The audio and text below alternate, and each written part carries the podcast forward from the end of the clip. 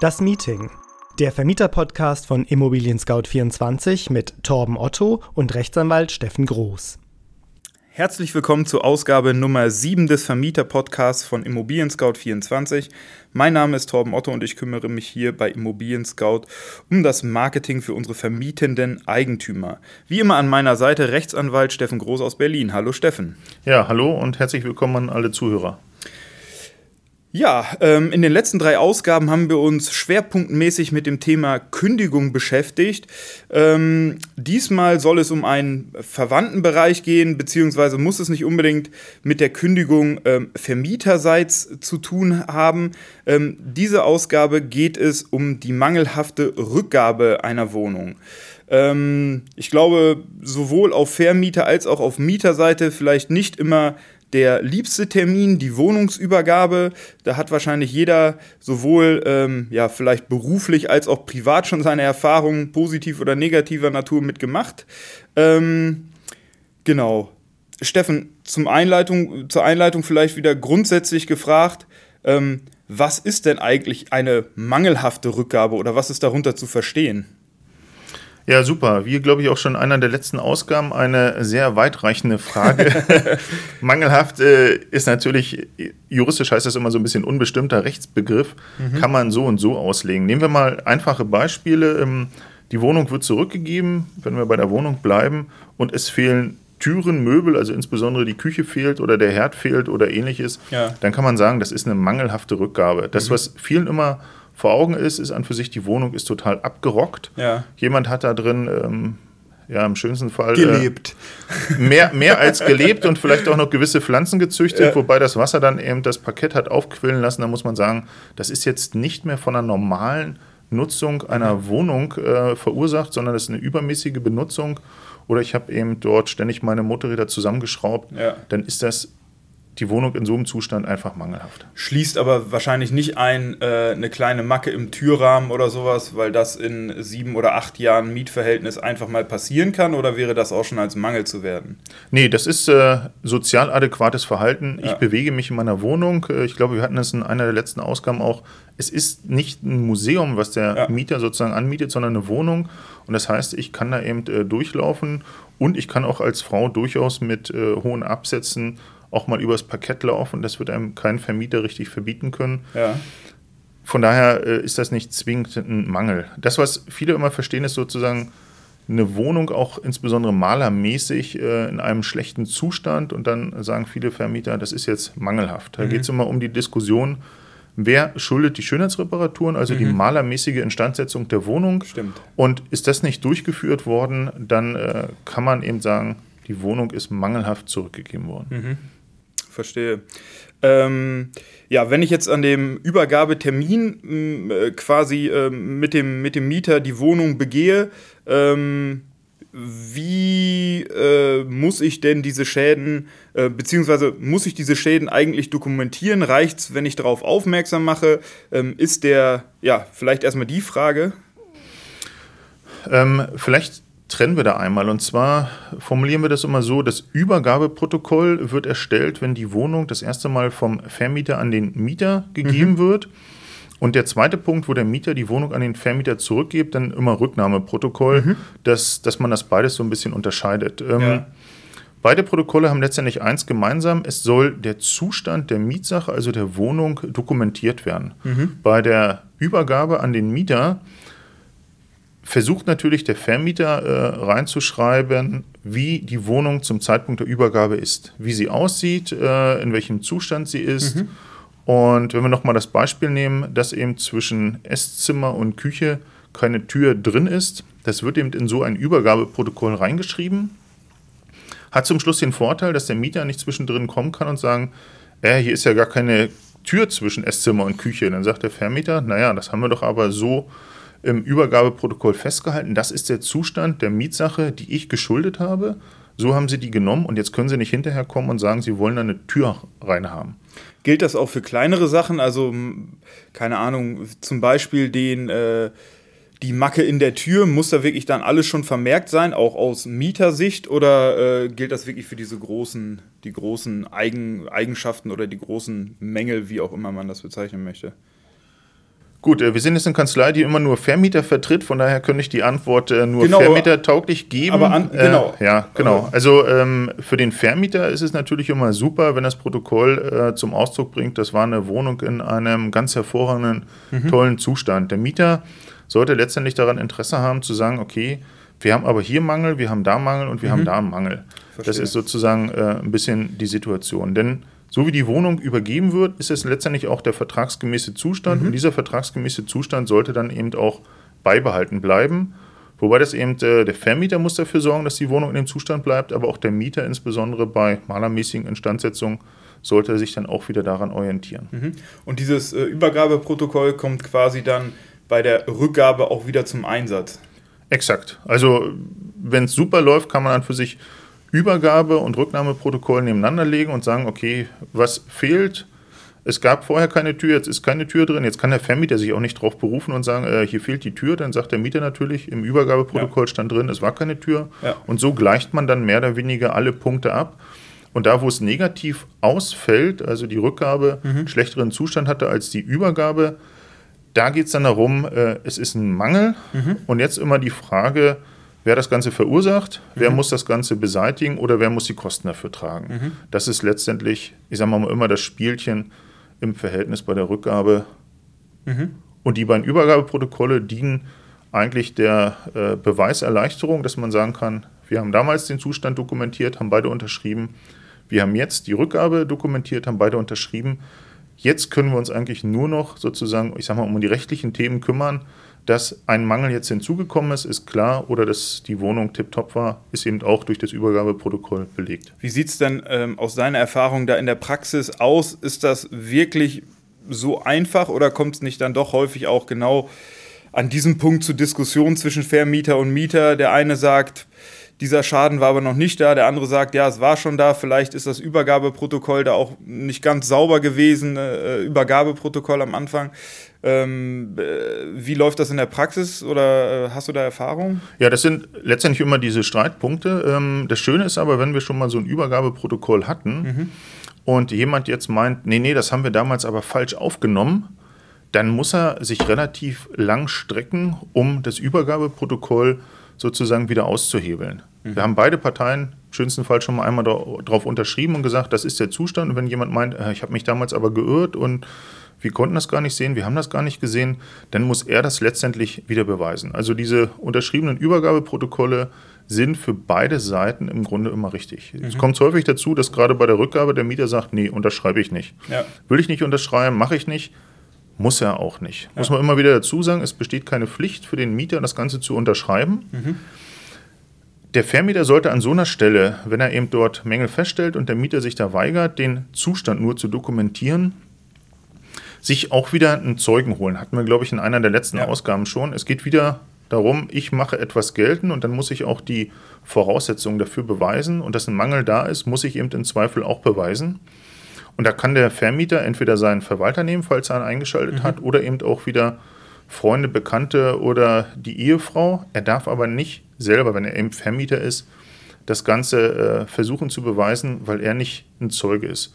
Fotos bieten sich da super an, indem man einfach Sachen äh, dokumentiert, am besten immer noch einen Zollstock dann daneben legen. Dann ist das auch für die Richter immer viel einfacher zu erkennen, wie groß ist jetzt sozusagen der Schlitz im Parkett. Mit dem Zollstock ist das dann einfacher hinzukriegen. Es muss dokumentiert werden.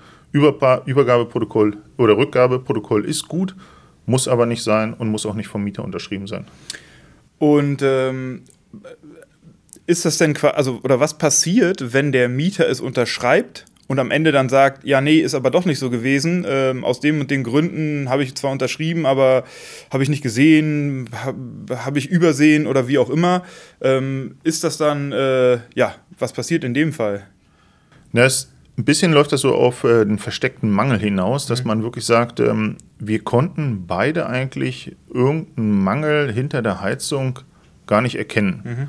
Dann ist das wirklich ein versteckter Mangel. Beide haben sich auf dieses Protokoll geeinigt. Und wenn man jetzt aber nachweisen kann, beim Abbau der Heizung haben wir gemerkt, dass der Mieter da schon seit Jahren, keine Ahnung, immer nur hat Öl hintergekippt. Äh, Ja. das ist vielleicht ein blödes Beispiel, aber dann sagt der Vermieter auch, konnte ich vorher nicht sehen, war ein Schrank davor und deshalb war es ein versteckter Mangel. dann kann er das aber eben durch andere, beispielsweise durch Handwerker, die das Ganze dann machen, ja. eben beweisen. Den Mangel gab es vorher nicht im Übergabeprotokoll oder im Rückgabeprotokoll, haben wir jetzt aber durch Veränderungen der Wohnung festgestellt. Und andersrum, wenn der Mieter äh, einem Mangel quasi zugestimmt hat ne, oder anerkannt hat per Unterschrift in diesem Protokoll und am Ende dann sagt, ja, nee, stimmt aber trotzdem nicht, dann ist das äh, vor Gericht wahrscheinlich eine relativ ein, äh, eindeutige Sache oder? Ja, dann hat er relativ schlechte Karten, weil er zum einen schon äh, unterschrieben hat, dass mhm. es diesen Mangel gibt. Und wenn er hinterher beweisen will, dass es den Mangel doch nicht gab, dann muss er, so wie ich es zuerst schon gesagt habe, relativ lang sich selber strecken, um zu sagen, war ein Fehler. Kann er aber auch durchaus machen, indem er sagt, ähm, hier, wir haben noch drei Zeugen. Oder auch, dass der Handwerker als Zeuge äh, gerufen wird und gesagt wird, nee, an der Wand musste ich nichts machen, die war tiptop in mhm. Ordnung. Ähm, gut, kommen wir vielleicht mal ähm, zu, dem, zu den nächsten Schritten, ähm, zu der Beseitigung der Mängel, die dann aufgetreten sind. Ähm, wahrscheinlich äh, zwei Möglichkeiten. Entweder übernimmt das der Vermieter oder der Mieter hat noch die Chance, diese Mängel selber zu beheben. Gibt es da diese beiden Möglichkeiten? Ja, definitiv. Und das ähm, unterschätzen meines Erachtens auch viele Vermieter, gerade wenn es um äh, Schönheitsreparaturen geht ich setze mal einfach voraus, dass der Vertrag so gestrickt ist, dass der Mieter die auch übernehmen muss, mhm. dann kann der Vermieter nicht einfach sozusagen eine Handwerksfirma beauftragen und hinterher die Kosten an den Mieter durchreichen, mhm. sondern er muss vorher immer einmal noch den Mieter auffordern und sagen, die und die Probleme bestehen in der Wohnung, ich fordere sie auf, innerhalb einer Frist von mhm. vielleicht 14 Tagen folgende Mängel zu beseitigen. Und da sollte er auch die Mängel schon sehr konkret und mhm. genau und sauber reinschreiben. Wieder hier die Dokumentation ganz wichtig, ne? Ja, auch wieder hier die ja. Dokumentation. Und jetzt geht es in der Regel dann so weiter, dass der Mieter das entweder macht, mhm. unter Umständen äh, macht das nicht besser, sondern noch schlimmer, dann kann der Vermieter ihn auch wieder auffordern und sagen, ja. ja, vielen Dank für die Maßnahmen, äh, ist aber noch schlimmer geworden. Oder aber der Mieter, und es kommt auch relativ häufig vor, sagt, nö, mache ich nicht. Ja. Dann ist es so eine Verweigerung. Und dann äh, wandelt sich sozusagen dieser Anspruch des Vermieters erstmal von dem Mieter ein Handeln mhm. zu verlangen, hinterher in einen Schadensersatzanspruch um und der Schadensersatzanspruch ist dann in der Regel Geld, mhm. weil der Vermieter es entweder selber macht oder eben auch einen Handwerker beauftragt und der Handwerker übernimmt dann die Maßnahmen, die eigentlich hätte der Mieter machen müssen. Mhm. Und ähm, dann wird ja wahrscheinlich, ne, geht es darum, wie hoch sind denn die Kosten äh, für die Beseitigung dieses Mangels?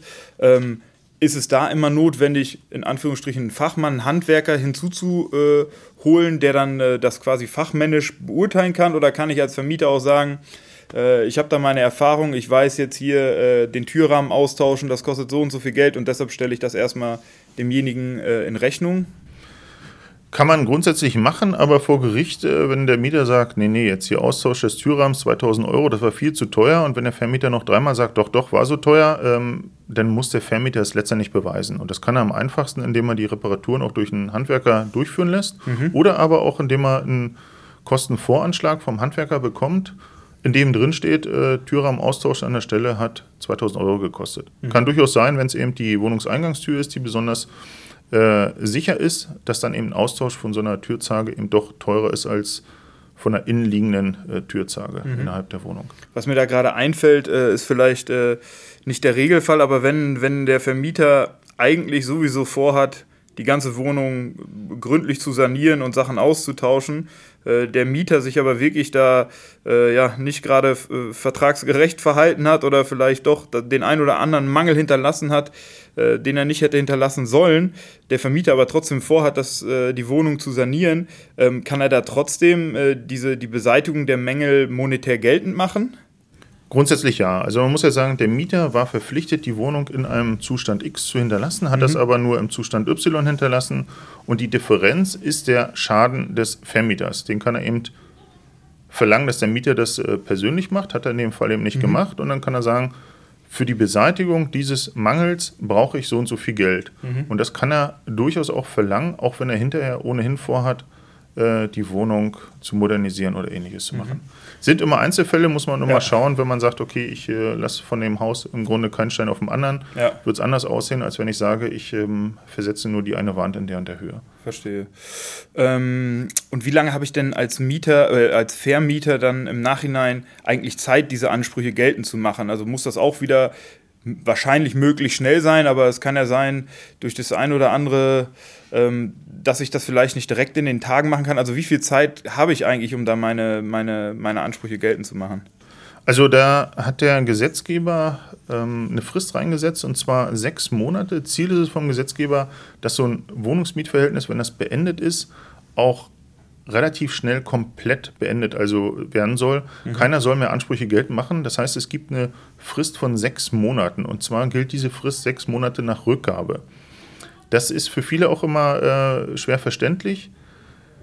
Ich mache mal ein Beispiel. Äh, der Mietvertrag sollte sozusagen im Februar enden. Mhm dann äh, würden die sechs Monate eben nicht ab Ende des Mietvertrages gelten, das heißt bis zum August, mhm. sondern wenn der Mieter beispielsweise schon eben im Dezember des Vorjahres die Wohnung zurückgegeben hat, mhm. dann konnte der Vermieter schon mal im Dezember des Vorjahres gucken, was ist in der Wohnung los und hat jetzt sechs Monate Zeit. Das heißt, er hat also bloß bis Juni des nächsten Jahres Zeit. Mhm. Wenn er dann die Ansprüche erst sechs Monate nach Ende des Mietverhältnisses geltend macht, ist es leider zu spät und dann sind die auch verjährt. Mhm. Also von daher sechs Monate ab Rückgabe. Ähm, ist das dann auch parallel quasi zu dem, äh, zu dem Zeitraum, in dem ich die Kaution noch einbehalten darf, um gegebenenfalls auch die Mängel äh, dadurch oder die Beseitigung der Mängel dadurch äh, zu refinanzieren? Oder ist das ein komplett anderes Thema? Hängt alles miteinander zusammen. Also der Vermieter hat ja zum Beginn des Mietverhältnisses eine Mietsicherheit bekommen, die ihm auch gerade dafür dienen soll, falls zum Schluss eben äh, Forderungen offen sind, mhm. dass er sich dann aus dieser Mietsicherheit eben befriedigen kann. Ähm, diese Kaution kann der Mieter zurückverlangen, wenn der Vermieter überhaupt keine Forderung mehr hat. Mhm. Also wenn beispielsweise äh, die Nebenkosten abgerechnet sind, der Vermieter gesagt hat, es gibt hier keine Mängel in der Wohnung, dann kann der Mieter auch sagen, hier, ich möchte jetzt ganz gerne meine Mietssicherheit zurückhaben. Mhm. Solange der Vermieter aber immer noch sagt, nee, ich habe hier noch Betriebskostenabrechnung zu machen, mhm. ähm, kann er noch auch mit dieser Kaution, ähm, kann er die Kaution noch zurückbehalten und muss die Kaution nicht auszahlen. Und hinterher nutzt er letztendlich bei so einen Mängeln, wenn er den Mieter aufgefordert hat, die Mängel zu beseitigen, der hat das nicht gemacht. Und er weiß jetzt, der Schaden äh, sind bei mir 700 Euro und er hat eine Kaution von äh, 1800 Euro, dann kann er die Kaution eben dafür nutzen, um sich sozusagen aus dieser Kaution zu befriedigen und diese 700 Euro an Schaden mit auszugleichen. Mhm. Ähm, ja, also aus meiner Sicht sind schon wieder alle Fragen beantwortet. Äh, Gibt es von deiner Seite noch wichtige Punkte, die wir hier äh, erwähnen sollten? Ich glaube, wir haben die wesentlichen Punkte äh, besprochen. Vielleicht nochmal ganz kurz für alle Vermieter. Ähm, Sie müssen erst den Mieter zur Durchführung der Maßnahmen auffordern und erst, mhm. wenn er das verweigert hat oder nicht gemacht hat, dann wandelt sich das Ganze in einen Schadensersatzanspruch, den Sie geltend machen können. Und achten Sie auf diese sehr kurze Verjährungsfrist, sechs Monate und nicht nach Beendigung, sondern nach Rückgabe verjähren Ihre Ansprüche gegenüber dem Mieter. Ja, sehr schön. Das sind, glaube ich, nochmal gute abschließende, abschließende Tipps gewesen. Ähm, ja, Steffen, dann gilt mein Dank wieder dir und deiner Unterstützung für heute. Ja, sehr gern. Und ja, bei den Zuhörerinnen und Zuhörern bedanke ich mich wie immer fürs Zuhören. Ähm, falls Sie Fragen, Wünsche äh, zu weiteren Podcast-Themen an uns haben, schicken Sie uns gerne eine E-Mail an podcast.scout24.com. Und ja, Ansonsten vielen Dank fürs Zuhören und bis zum nächsten Mal. Bis zum nächsten Mal.